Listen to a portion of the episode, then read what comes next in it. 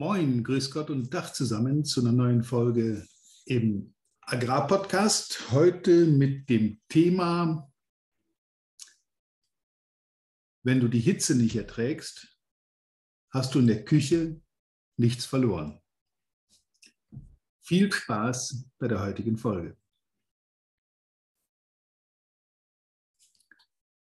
Im Agrarvertrieb hast du es mit bodenständigen, manchmal etwas hemsärmeligen und ja, zuweilen auch etwas direkten Kunden zu tun. Wie komme ich auf dieses Thema? Äh, wir hatten kürzlich im Training die Diskussion, ähm, wie heutzutage kommuniziert wird. Und ich will mich jetzt gar nicht groß in die äh, verschiedenen Strömungen in der Gesellschaft einlassen, wie Genderwahn oder äh, woke Gesellschaft, LGBTQ und wie sie alle heißen, Diskussionen, weil diese Thematiken, zumindest in meiner Wahrnehmung, in einer bodenständigen und äh, ja, erdverwurzelten Community auf wenig Verständnis und Gegenliebe stoßen. Und ganz aktuell hatte ich das jetzt bei einem Feldtag, den ich besucht habe, wo also eine kleine Diskussion entbrannt ist über diese Themen. Und äh, ich möchte dabei auch gar nicht politisch werden, aber es gibt Strömungen in der Gesellschaft, wo ich mich tatsächlich frage, äh, was, was, für ein, was für ein Ziel steckt dahinter, was, was ist der Sinn dabei. Und entbrannt hat sich die Diskussion an meiner Weigerung gegenüber dem Verlag bei meinem Agrarfachbuch Erfolgreich im Agrarvertrieb zu gendern. Ähm, ja, da gab es natürlich durchaus auch die ein oder andere kritische Reaktion, dass ich das, ich habe das im Vorwort sofort ähm, deutlich gemacht und habe sofort reingeschrieben, direkt vorne, damit jeder das auch sofort lesen kann, dass in diesem Buch das generische Maskulinum verwendet wird, um die, die Inhalte zu besser über, über verständlich zu machen, besser übertragbar zu machen, um den Lesefluss nicht zu behindern und ja, auch um tatsächlich Ressourcen zu sparen. Denn wenn ich das Buch von vorne bis hinten durchgängig gegendert hätte, dann wären da 15 bis 20 Seiten nach meiner Berechnung mehr draus geworden. Und da habe ich mich einfach geweigert, weil äh, Leute, die sich jetzt da angesprochen fühlen, wie Männlein, Weiblein und auch sonstige, die durchaus abstrahieren können, wenn da steht, der Kunde reagiert so und so, dass damit gleichzeitig auch Kundinnen und sonstigen gemeint sind. Und dass man das nicht auch noch in jedem Satz zwei oder dreimal wiederholen muss, damit auch bloß jede sich angesprochene fühlende Minderheit da auch genannt wird. Weil dann kommen wir nicht zum Ende. Und gerade in der Landwirtschaft ist es so, dass die Leute in biologischen Zusammenhängen denken und biologisch gegebene Tatsachen auch einfach akzeptieren und auch wenig Verständnis dafür aufbringen, dass man darüber elendlang und breit diskutieren muss. Und dass dann auch aufgezwungen werden soll, dass bestimmte Redensarten und Redensweisen, Ansprachen eben zu nutzen sind. Ich rate dazu, in, in der Landwirtschaft diese Diskussion zu unterlassen, weil in meiner Beobachtung nicht nur auf dem Feldtag, auf dem ich kürzlich war, sondern auch in der täglichen Praxis, zeigen mir, dass äh, diese Leute, diese Zielgruppe, um die es uns geht, für diese Thematik nur eine, also praktisch keine Antenne haben. In den allermeisten Fällen wird irgendwie verächtlich abgewunken und äh, im Sinne von, ja, lass sie sich nur ausspinnen, das reguliert sich irgendwann. Äh, das weiß ich nicht, ob es das tut. Es ist mir aber auch ehrlich gesagt egal, weil Sprache ist ein dynamisches Konstrukt, das sich immer weiterentwickelt, und zwar aus der Gesellschaft heraus. Problematisch wird es dann, wenn eine offensichtliche Minderheit versucht, der Mehrheit ihren Sprachgebrauch aufzudrängen und aufzuoktroyieren und dann auch mit Verboten und mit Geboten arbeitet. Das hat es äh, ja so in meiner Wahrnehmung noch nie gegeben und das wird sich auch nicht durchsetzen, weil die Bevölkerung, die Mehrheit sich nicht einfach indoktrinieren lässt. Und gerade in dieser doch recht bodenständigen, auch konservativen Gesellschaft wie in der Landwirtschaft ist das ja eher mit Kopfschütteln begleitet. Wie kam ich jetzt drauf? Eine junge Dame, die im Agraraußendienst unterwegs ist, war dann der Meinung, es müsse zumindest in offiziellen Texten und natürlich auch im Training und wo auch immer unbedingt gegendert werden, weil das eben heute so ist. Nachdem ich da jetzt keine Riesendiskussion vom Zaun brechen wollte, habe ich gesagt, nee, das mag allgemein so sein, in meinem Training ist das nicht so. Und ich werde das auch nicht anpassen, weil mir das einfach zu kompliziert ist. Es geht um kommunikative Zusammenhänge. Es geht um Dinge, wie Kommunikation wirkt.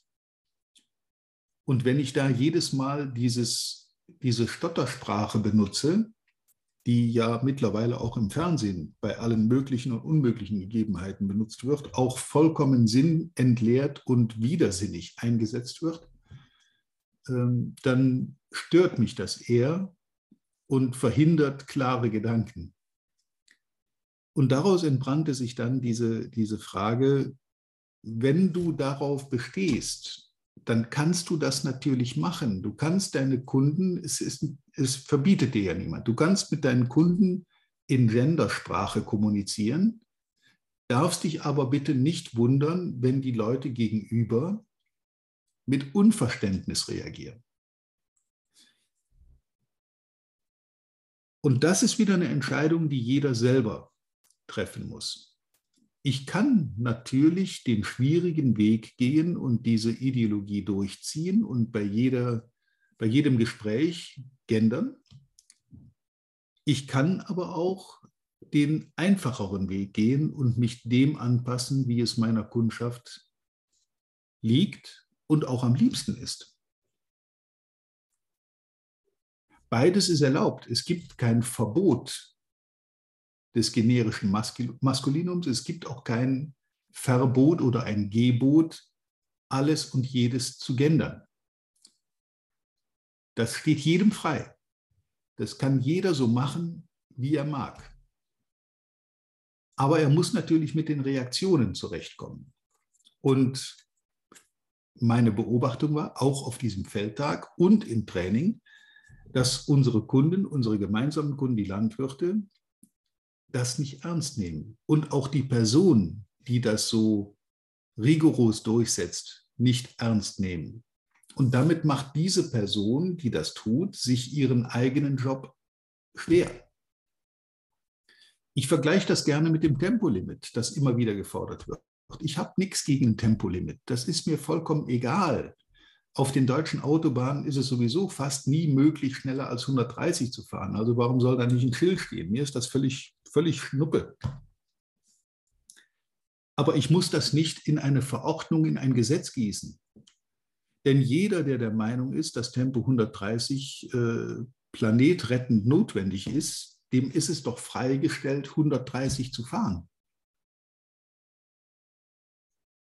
Wer etwas Gutes tun will und der Meinung ist, dass das, was er da vorhat, etwas Gutes ist.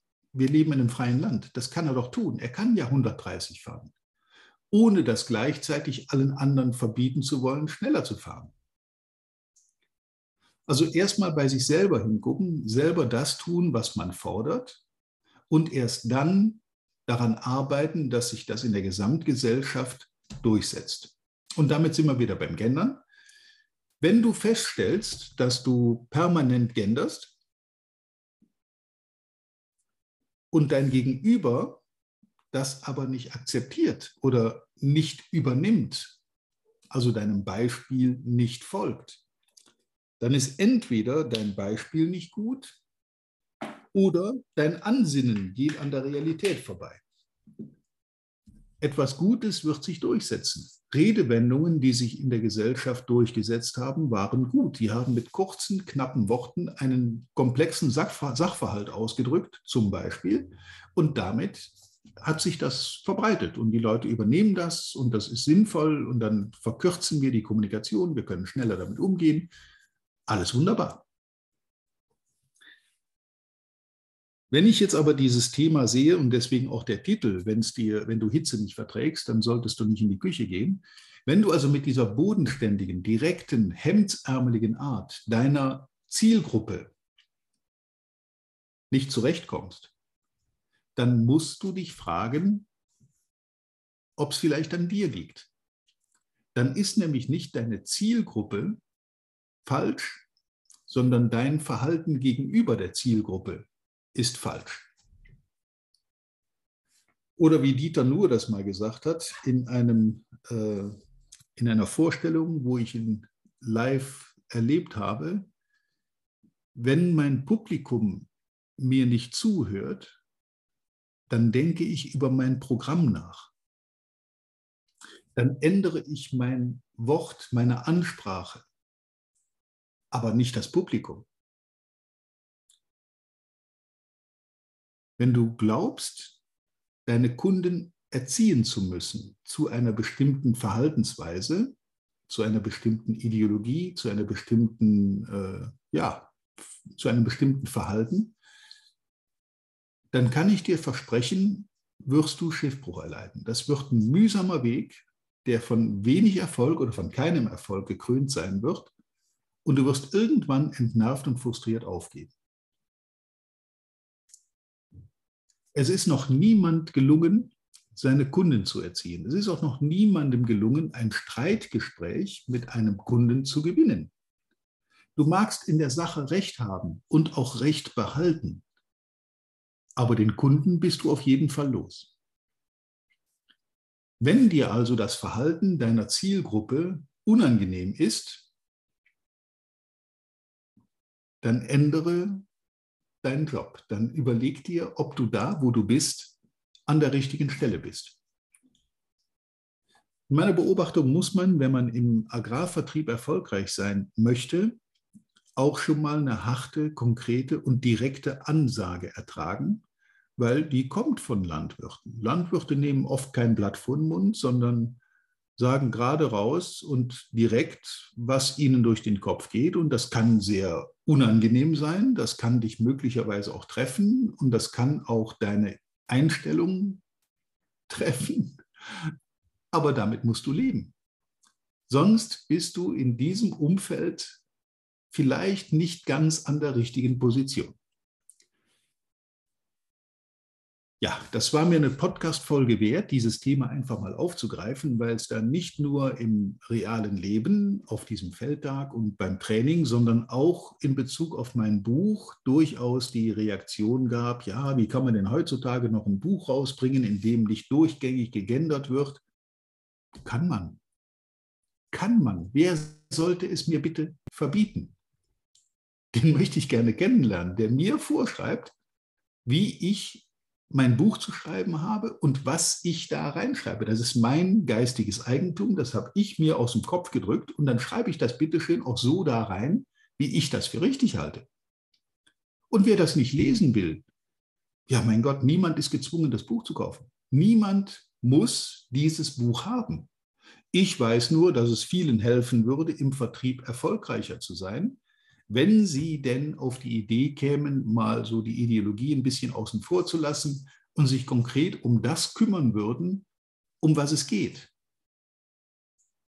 Nämlich erfolgreich sein im Agrarvertrieb. Und dazu, da gibt es Rückmeldungen jede Menge und die sind mir natürlich auch äh, sehr lieb und ich höre das auch sehr gerne, ähm, dass dieses Buch jemandem weitergeholfen hat. Ich hatte auf diesem Feldtag auch ein nettes Erlebnis. Ich saß neben einem jungen Mann, der, ja, den ich nicht kannte bis dahin und der mich persönlich wohl auch nicht kannte, der aber regelmäßig diesen Podcast hört. An dieser Stelle einen herzlichen Gruß.